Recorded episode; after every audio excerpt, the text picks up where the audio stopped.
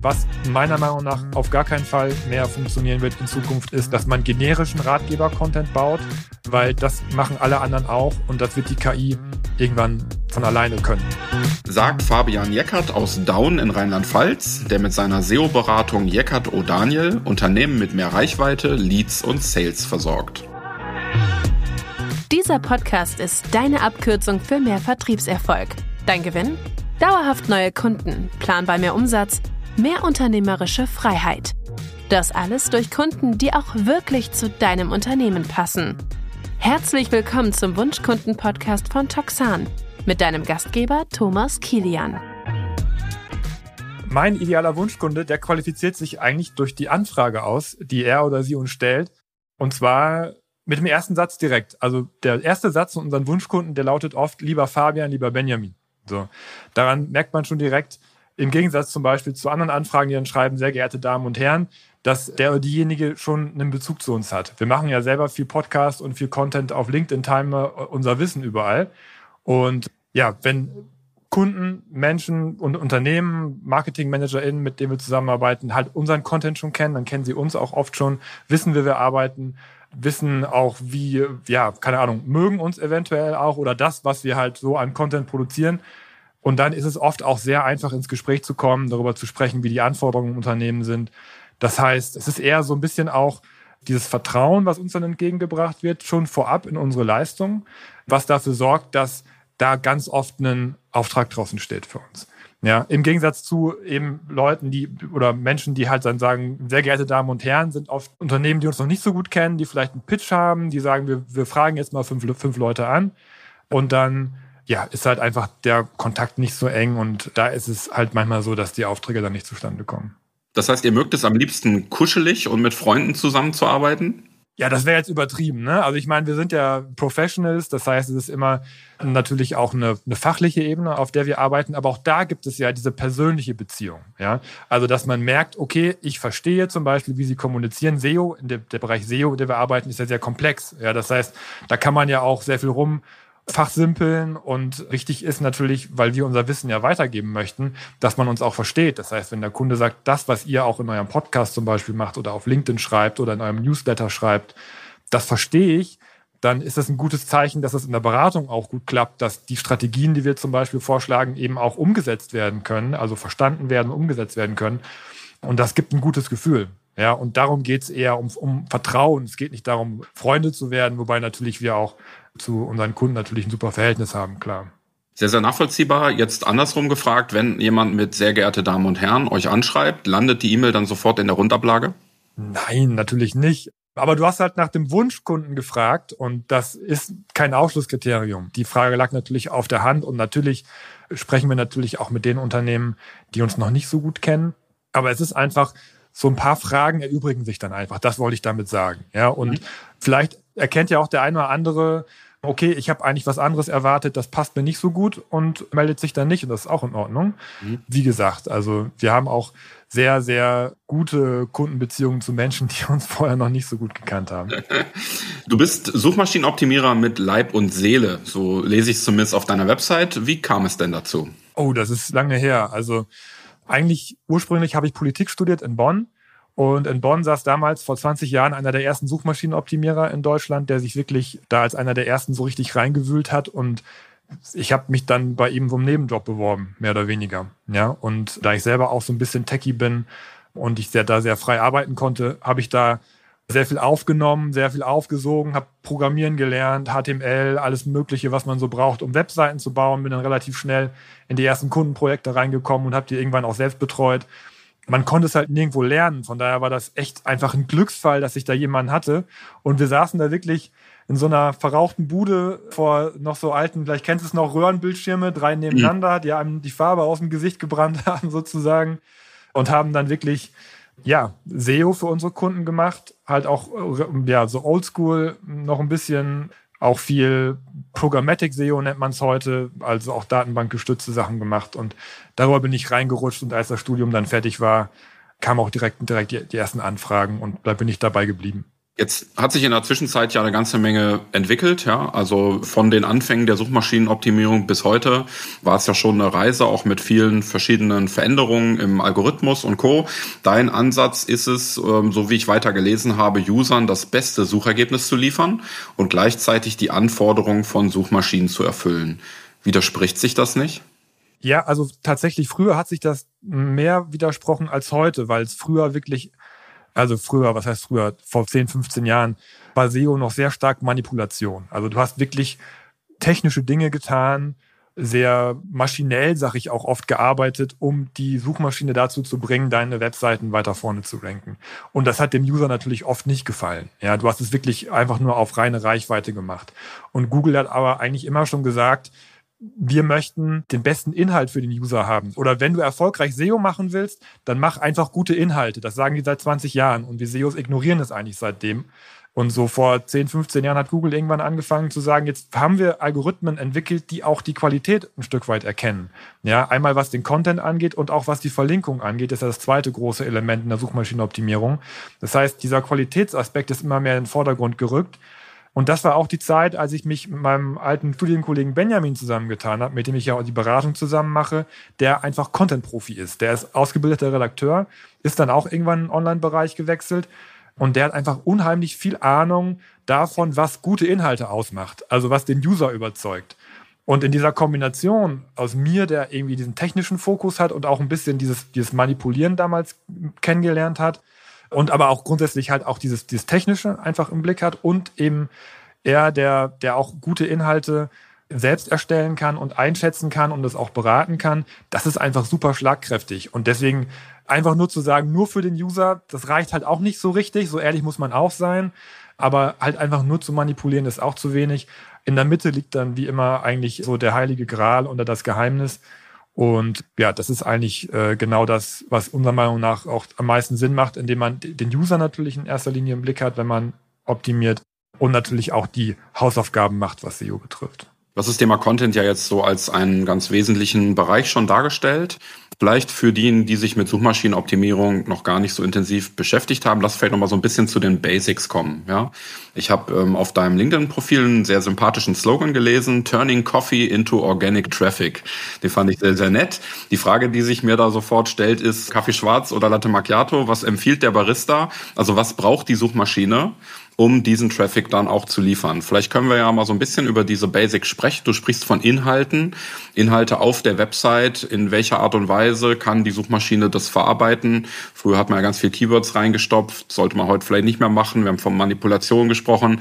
Lass uns vielleicht für die, die jetzt in dem Thema SEO noch neu sind, einfach mal so gerade in den ersten paar Sätzen erklären, worum geht's denn da eigentlich? Wie ist das beste Kaffeerezept? Mhm. SEO bedarf einer sehr strategischen Herangehensweise ich habe ja schon gesagt, Content und Links sind, sind zwei Dinge, die den Algorithmus sehr stark beeinflussen. Aber ich würde das gerne vielleicht mal ein bisschen strukturierter erklären. Also du brauchst eigentlich initial, wenn du anfängst, SEO zu machen, kommst du um, die, um dieses Keyword-Thema nicht drum rum. Du musst dich damit auseinandersetzen, nach welchen Begriffen suchen meine Kunden und oder welche Begriffe sind so relevant, dass sie mein Geschäft abdecken. Da kommt man nicht drum rum, initial sich darüber Gedanken zu machen, weil das sehr viel dann nachher Auswirkungen hat auf den Content und auf die Struktur meiner Webseite. Also wenn ich, wenn ich weiß, wonach meine User suchen und auch weiß, wie viele danach suchen, ist es auch schon so eine Art Marktanalyse, die ich mache. Mhm. Ja, ich weiß, okay, ich, ich habe vielleicht ein Produktspektrum, ich habe einen Online-Shop, ich verkaufe Filterkaffeemaschinen, ja, so wo wir beim Thema Kaffee sind. So. Oder ich verkaufe Kaffeemaschinen, Kaffeevollautomaten und Filterkaffeemaschinen. Dann sehe ich vielleicht in der Analyse nach dem Kaffeevollautomaten suchen 50.000 Leute, nach der Filterkaffeemaschine 10.000 Leute. Ja, dann habe ich da eine, eine Unterscheidung drin. Ja, und dann kann ich mir überlegen, okay, gehe ich jetzt auf das Keyword mit dem hohen Suchvolumen, auf dem niedrigen Suchvolumen. Das hängt auch eng mit meinem Geschäft zusammen. Ja, bin ich, bin ich Experte für Filterkaffeemaschinen oder für Vollautomaten? Ja, also das ist auch eine sehr unternehmerische Herangehensweise. So, und wenn man das dann strategisch klar hat von den Keywords, wenn man das sich aufgearbeitet hat, und da reden wir nicht über ein Keyword, sondern oft über tausende Keywords, um die es da geht, dann macht man sich daran, sich zu überlegen, okay, welchen Content brauche ich jetzt, um dafür bei Google nach vorne zu kommen. Und da ist es wichtig, sich auch zu, anzuschauen, für welche Begriffe rankt denn welche Art von Content. Ja, wenn ich jetzt sage, welche Arten von Filterkaffeemaschinen gibt es, ist das ja eher ein Ratgeberformat. Ja, also dann gehe ich vielleicht ran und sage, okay, ich möchte gerne auf meinem Shop, den ich habe, einen Blog vielleicht noch oder einen Ratgeber noch mit einrichten. Wenn jetzt äh, User nach Filterkaffeemaschine Preis oder online bestellen suchen, dann ist das ja eher ein Shop Ansatz, den die haben. Das heißt, dafür muss ich dann meine Produkte oder Kategorieseiten optimieren. Dafür brauche ich einen anderen Content. Ja, also auch da gibt es Unterscheidungen. Was wichtig ist in der Content-Qualität immer, Stichwort Experte oder ja, User überzeugen ist, dass meine Expertise erkennbar sein muss. Ja, weil ich bin ja der Profi. Das heißt, ich muss es auch schaffen, uniken Content, einzigartigen Content zu erstellen, der meine Expertise wiedergibt. Und da steht so ein bisschen im Missverhältnis zu vielen Dingen, die gerade aktuell diskutiert werden, dass man SEO-Texte schreibt, dass man einfach irgendwo einen Text dran klebt, dass man ChatGPT irgendwas schreiben lässt. Ja, weil da eben nicht diese Expertise rüberkommt. Und das ist das, was Sie halt mit Content-Qualität meinen. Das ist dieser, dieser eine Bereich Keywords und Content. Kurze Unterbrechung im Wunschkunden-Podcast, um dir die Toxan Mastermind vorzustellen. Deine Chance, deine Kundengewinnung und Marketingplanung aufs nächste Level zu bringen. In unserer einjährigen Mastermind arbeitest du mit anderen engagierten Unternehmerinnen und Unternehmern an deiner individuellen Akquisestrategie basierend auf der Toxan Systemlösung. Lass unzureichende Ergebnisse hinter dir und freu dich auf mehr Sichtbarkeit, frische Leads und Spaß im Verkauf. Bist du bereit, genau die Wunschkunden zu gewinnen, die perfekt zu dir passen? Dann bewirb dich jetzt für die Wunschkunden Mastermind von Toxan. Erhalte praktische Unterstützung, entdecke neue Ansätze und tausche dich mit einer inspirierenden Gruppe aus. Alle Infos zum kostenfreien und unverbindlichen Onboarding findest du unter www.toxan.com/mastermind. Und jetzt zurück zum Wunschkunden Podcast. Vielleicht bevor wir nochmal so ein bisschen stärker auf den Content reingehen, lass mich kurz reingerätschen für das Thema der Keywords. Ja, da gibt es ja doch durchaus den ein oder anderen Pain. A, der erste Pain wäre, wie finde ich denn diese Begrifflichkeiten? Gut, da gibt es verschiedene Tools und das ist natürlich auch ein bisschen Arbeit. Ja, wenn das so einfach wäre, würde es ja jeder machen. Dafür gibt es dann Experten, die einem vielleicht helfen, diese Tausenden von Keywords eben auch entsprechend zu recherchieren und zu bewerten. Aber jetzt nehmen wir mal genau dieses Beispiel, Kaffeevollautomat oder Filterkaffee oder wie auch immer, wird zwar 10.000 Mal gesucht, aber auf dem ersten Platz steht Amazon, auf dem zweiten steht Otto, auf dem dritten steht Kaffeevollautomaten24.eu, seit 100 Jahren festgemeißelt. Das heißt, ich komme wahrscheinlich sowieso nicht unter die Top 3, Top 5, Top 10, sondern kann dann im Grunde meine Website auf der zweiten, dritten Google-Seite verstecken. Das hilft mir ja ganz oft nicht. Das heißt also in diesem heiß umkämpften Bereich damit reinzuspringen, wäre womöglich ein Wagnis. Wenn ich aber jetzt Filterkaffeemaschinen mit rechtsdrehendem Gewinde, ja, die bei Mondschein funktionieren, versuche zu vermarkten, dann ist das Suchvolumen wiederum so gering, dass kein Schwein danach sucht. Lohnt sich also auch nicht, meine Seite dafür zu optimieren. Wie findet man denn jetzt die richtigen, richtigen Keywords. Also nicht, wie findet man Keywords, sondern wie findet man die richtige Auswahl an Keywords, die mein Keyword-Set bilden, mit dem ich dann überhaupt erst in die Contentplanung reingehe. Ja, da hast du jetzt so zwei Extreme aufgemacht, ne? Also einmal den, den, einmal den super, genau.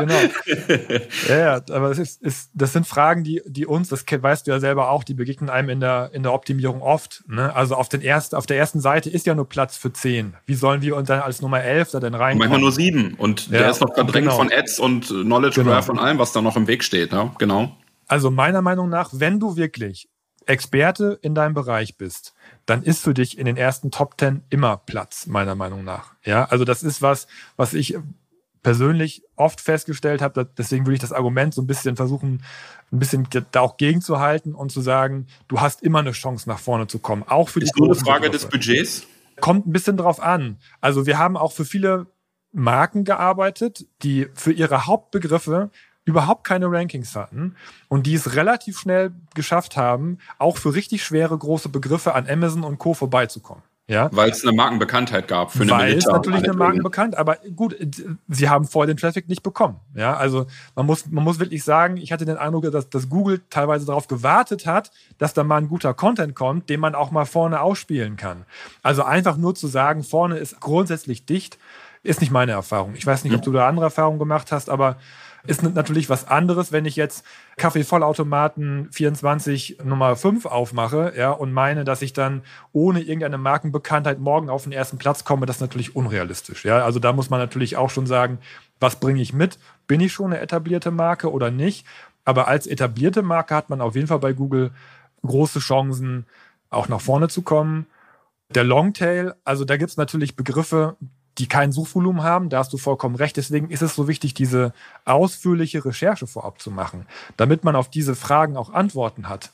Ja, also wir empfehlen auch nicht immer nur auf das Hauptkeyword zu gehen, aber wenn man diese Recherche hat, dann, dann sieht man auch, es gibt 50 bis 100 andere Themen, die man auch gut angehen kann, die nicht so stark umkämpft sind oft wie zum Beispiel rechtsdrehende Filterkaffeemaschinen.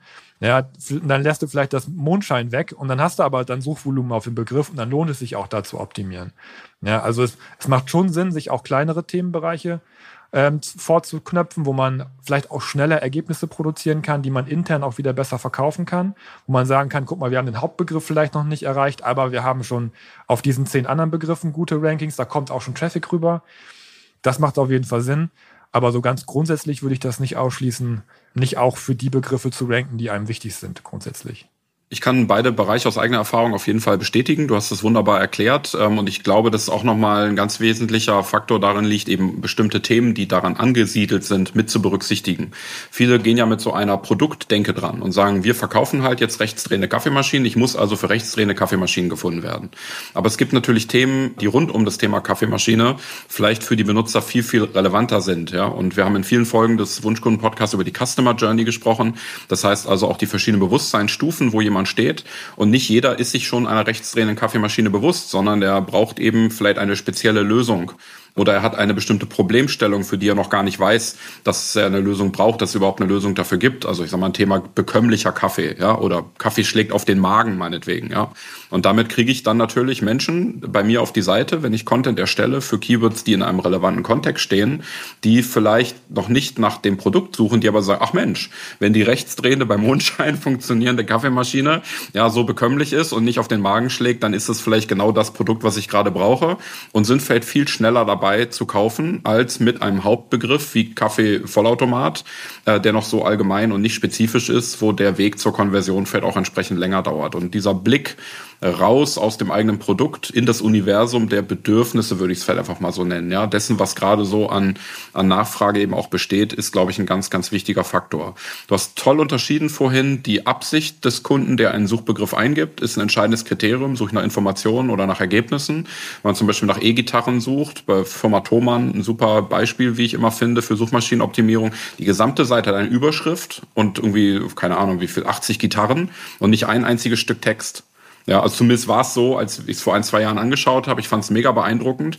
Aber die Leute, die nach E-Gitarre kaufen suchen, die wollen halt auch einfach nur die Modelle sehen. Und die haben halt genau den Weg gefunden, das Ergebnis so aufzubereiten, wie derjenige, der danach sucht, ähm, es auch erwartet. Ja, wenn man dann einen langen Ratgeber hat, was ist eine Gitarre, das ist aber total nasig, das würde den Benutzer halt an der Stelle nicht zufriedenstellen. Und äh, diese Unterscheidung, die ist aus meiner Sicht ein ganz wichtiger Faktor. Jetzt haben wir Content auf der Seite, aber wir haben auch Content außerhalb der Seite. Du hast von Backlinks gesprochen. Ich glaube, auch darüber lohnt es sich ein bisschen zu sprechen, Online-PR zu betreiben. Wie sind da deine Erfahrungen? Worauf kommt es da an? Was ist wichtig für die Suchmaschinen? Das ist genau das zweite große Thema es wird, also das ist mein Eindruck, auf zwei Ebenen diskutiert. Also einmal gibt es noch so alte Techniken, ich sie mal, die auch heute noch teilweise praktiziert werden, dass die externen Links, die auf die Seite verweisen, dass die halt auch manipulativ besorgt werden, entweder eingekauft oder getauscht oder man stellt dann irgendwelche Anfragen. Das ist halt was, worauf Google sehr allergisch reagiert und auch laut Richtlinien schon seit, seit vielen, vielen Jahren auch nicht erwünscht ist, sag ich mal so. Das ist die eine Seite der Medaille. Das, das kann meiner Meinung nach auch jeder machen, wie er, wie er möchte. So, nur es ist halt aus meiner Erfahrung auch ein unternehmerisches Risiko, diese Art von Manipulation zu begehen, weil halt viele Seiten auch messbar abgestraft worden sind in der Vergangenheit von Google. Wir sind 100% der Ansicht, dass solche Links, die man von externen Seiten bekommt, freiwillig gesetzt werden müssen. Das heißt, dass man dafür sorgen muss, dass Leute unsere Webseite so gut finden, oder unseren Content so gut finden, dass sie dann auch freiwillig einen Link äh, auf uns setzen. So, das ist das Grundprinzip. Weil eben diese externe Verlinkung, vielleicht ganz kurz zur, zur Historie noch, das ist ja eigentlich wie so, wie wenn ich eine wissenschaftliche Arbeit schreibe und ich werde von anderen Wissenschaftlern in den Fußnoten zum Beispiel zitiert. Ja, dann ist ja ein Zeichen, dass das, was ich erarbeitet habe, relevant für andere Wissenschaftler auch ist. Und so arbeitet Google ja auch, was die Verlinkung angeht.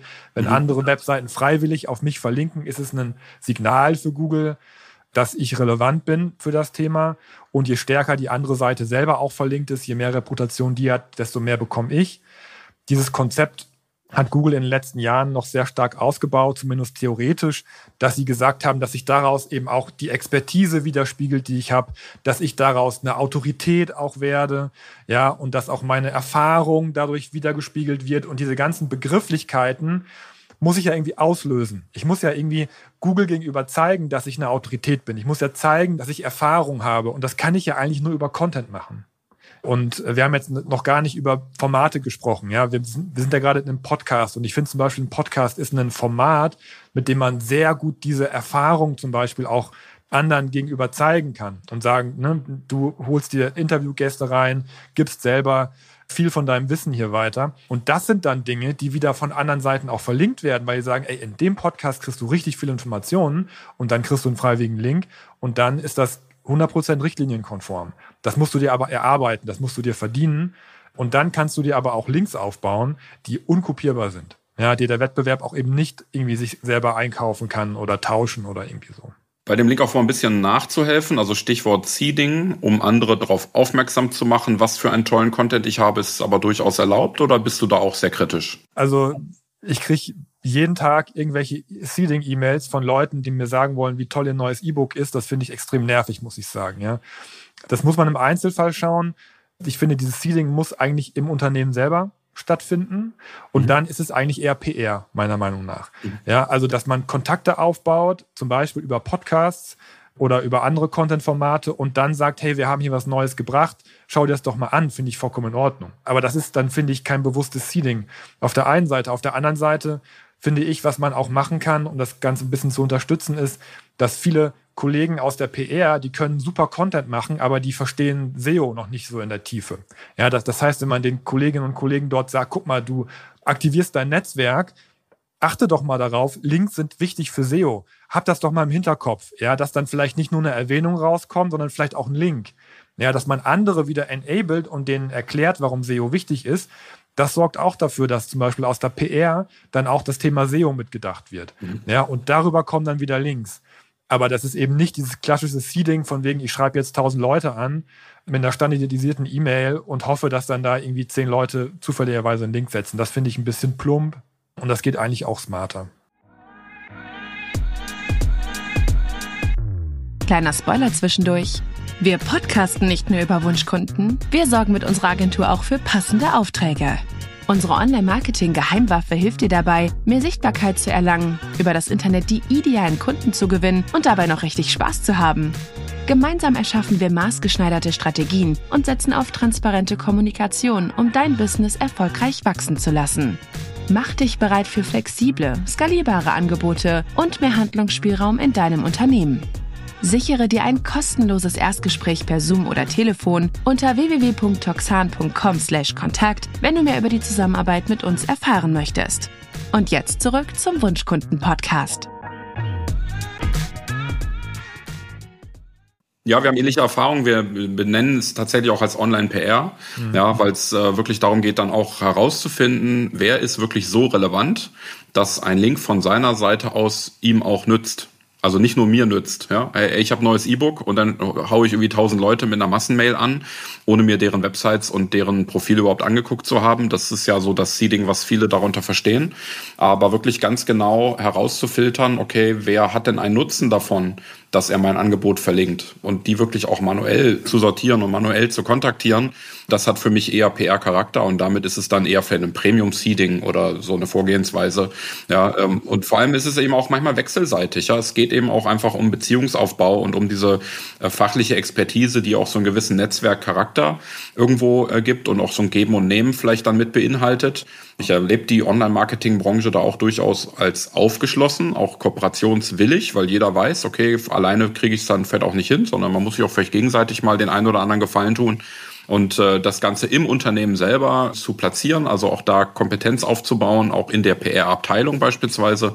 Das sind Schritte, die haben wir auch an vielen Stellen schon gemacht, weil da sowieso gute Arbeit gemacht wird. Und es fehlt ja nur noch ganz bisschen, dass es auch Suchmaschinen noch besser abholt. Und äh, das sollte man auf jeden Fall nutzen. Du hast ja das Thema Podcast jetzt auch schon angesprochen und ich würde gerne so im zweiten Teil unseres Interviews noch so ein bisschen über eure Vermarktung sprechen. Ihr teilt ja einfach auch sehr äh, ausgiebig euer Wissen ähm, online in verschiedenen Kanälen. Auf LinkedIn verfolge ich das immer auch mit Case Studies und Beispielen. Erzähl uns so ein bisschen über deine Erfahrungen mit dem Teilen, äh, mit dem Content Marketing, das ihr selber macht. Was nützt euch das für die Kundengewinnung? Ja, das ist unser zentrales Marketing-Vehikel, sag ich jetzt mal so. Also wir haben noch nie Kaltakquise gemacht. Ja. Ein Beispiel vielleicht, wenn ich mich über LinkedIn vernetze mit jemandem, dann finde ich es immer total hilfreich, auch direkt in das Gespräch ein, einzusteigen, um Anknüpfungspunkte zu bieten, damit man auch später vielleicht nochmal ins Gespräch kommt, weil die Sales Pipeline, ich weiß nicht, wie es bei euch ist, die ist relativ lang im B2B. Ne? Also es ist mhm. ja nicht so, dass man irgendwas raushaut und dann kommen direkt die Anfragen, sondern es dauert ja sehr lange. Noch Vorlauf, ja. Ja, man hat Vorlauf oder es muss halt auch erst das Problem da sein, bevor man sagt, okay, jetzt brauche ich im Bereich SEO vielleicht mal Unterstützung, weil wir einen Relaunch gemacht haben oder so. Mhm. Ja, so das heißt, du musst es aber irgendwie schaffen, dass du trotzdem beständig immer im Blickfeld des Kunden bist. Ja, und das schaffst du eigentlich nur über beständiges Content Marketing. Warum macht ihr denn nicht einfach SEO? Machen wir. Wir haben mehrere verschiedene Kanäle, über die wir arbeiten. Wir machen natürlich auch SEO auf unserer Webseite, das ist ja klar, dass wir auch auf bestimmte Begriffe optimiert haben. Aber wir haben einen äh, Content-Prozess uns aufgebaut über die Zeit. Unser Kernformat ist unser Podcast, in dem wir Themen entwickeln. Und diese Themen haben teilweise auch einen SEO-Fokus. Ja, wenn wir über, über Relaunch sprechen, ist Relaunch natürlich auch ein Begriff, nach dem Kunden mhm. suchen. Und da erstellen wir natürlich auch eine Case Study bei uns auf der Webseite, ja, oder einen Magazinbeitrag. Flankierend zu dem Podcast. Das ist ein bisschen wie der Gary Vaynerchuk das immer erzählt mit seinen Content Pieces. Ne? Wir haben diesen, diesen Hauptcontent und dann brechen wir aus diesem Podcast Einzelthemen raus. Und die posten wir dann auf LinkedIn, während die Podcast-Folge läuft und machen dazu Slideshows oder bringen einzelne Argumente und so. Das heißt, wir haben so eine Art ja, Content Pipeline, mit der wir arbeiten. Der Vorteil ist, es ist halt 100% organisch. Ja, es ist also kein Ad, was, was wir machen, sondern wir erarbeiten uns sozusagen ein Thema und spielen das dann eine Zeit lang auf mehreren Plattformen. Das Wichtige ist dann immer, dass man die Plattform halt auch ernst nimmt. Dass man nicht sagt, ich hau einfach nur meinen Podcast-Link bei, bei LinkedIn raus und sage, unsere neue Folge, sondern man muss an der Stelle dann eben auch den Mehrwert auf die Plattform bringen. Und dann kann man mit den Plattformen halt auch arbeiten und äh, kann darüber Reichweite regelmäßig aufbauen. Und über unseren Content-Prozess wissen wir halt, dass wir auch immer sozusagen ein Thema haben, was wir bespielen können. Oder wir nehmen halt auch mal ältere Themen, die wir gemacht haben. Und teilweise haben die eben auch einen SEO-Fokus, teilweise haben die keinen SEO-Fokus sondern es ist einfach ein Thema, was uns interessiert. Das ist auch das Schöne, wenn man Content macht, dann kann man halt auch Themen machen, die einen einfach nur interessieren, die wichtig sind, die aktuell sind. Ja, ChatGPT, KI haben wir auch viel gemacht. Das ist für uns super wertvoll. Das ist was, was wir auch unseren Kunden empfehlen zu machen. Und ähm, das hat einfach, das, damit baut man sich so ein riesiges, so ein cooles Asset auf in der Neukundengenerierung. Das ist schon richtig gut sehr schön beschrieben, dass SEO keine Einzeldisziplin ist, sondern dass da einfach ganz viele Faktoren zusammenspielen, um wirklich damit auch dann ähm, die maximale, den maximalen Erfolg rauszuholen und auch eine gute Reichweite zu erzielen. Zum Schluss unseres Interviews ein kurzer, knackiger Ausblick. Wo geht die SEO-Reise hin? Wo geht die weitere Reise für euch hin? Was erwartest du für die Zukunft? Vielleicht nochmal so zwei, drei Sätze zum Abschluss des Interviews. Das ist im Moment sehr schwer zu sagen, weil wir nicht genau wissen, wie die KI in Zukunft von den Usern angenommen wird. Da bin ich noch nicht ganz sicher, ob das was ist, was sich verändert. Wenn KI kommt, ist es natürlich noch schwieriger, mit Content irgendwo sichtbar zu sein, weil die KI ja selber sehr viel Content auswertet und wiedergibt. Das ist was, ein Thema, was man im Blick haben muss. Deswegen ist es umso wichtiger, eigentlich sehr hochwertigen Content zu bauen, sehr uniken Content, den sozusagen diese generischen Antworten, die die, die, KI gibt, das nochmal aufwertet. Ja, das ist, finde ich, super wichtig. Dann gibt es zum Beispiel das Konzept des Thought Leadership Content, was wir auch sehr oft besprochen haben jetzt in letzter Zeit, wo Benjamin auch auf der SMX einen Vortrag zugehalten hat. Das ist sozusagen Meinungsführerschaft sich aufzubauen in einem bestimmten Bereich, dass man halt über alle Grenzen hinweg auch von Google als Meinungsführer angesehen wird, damit man sich auch einfach absetzt und ähm, was meiner Meinung nach auf gar keinen Fall mehr funktionieren wird in Zukunft, ist, dass man generischen Ratgeber-Content baut, weil das machen alle anderen auch und das wird die KI irgendwann von alleine können. Da bin ich mir ziemlich sicher, dass wenn man einfach nur Wikipedia nachbaut und einen Ratgeber baut, ohne eigene Expertise, ohne eigenes Wissen damit reinzustellen, dann ist das was, meiner Meinung nach, was stark in Richtung Zeitverschwendung geht. Einzigartigkeit als der Schlüssel für erfolgreiche Suchmaschinenoptimierung höre ich dabei raus. Lieber Fabian, ganz herzlichen Dank für das tolle Interview und die spannenden Einsichten. Das war der Wunschkunden-Podcast von Toxan. Vielen Dank fürs Zuhören. Wir freuen uns auf dein Feedback und bitte bewerte dieses Format am liebsten mit 5 Sternen auf den wichtigsten Podcast-Kanälen. Die Show Notes zu dieser Folge sowie viele weitere Informationen findest du unter www.wunschkunden-podcast.de.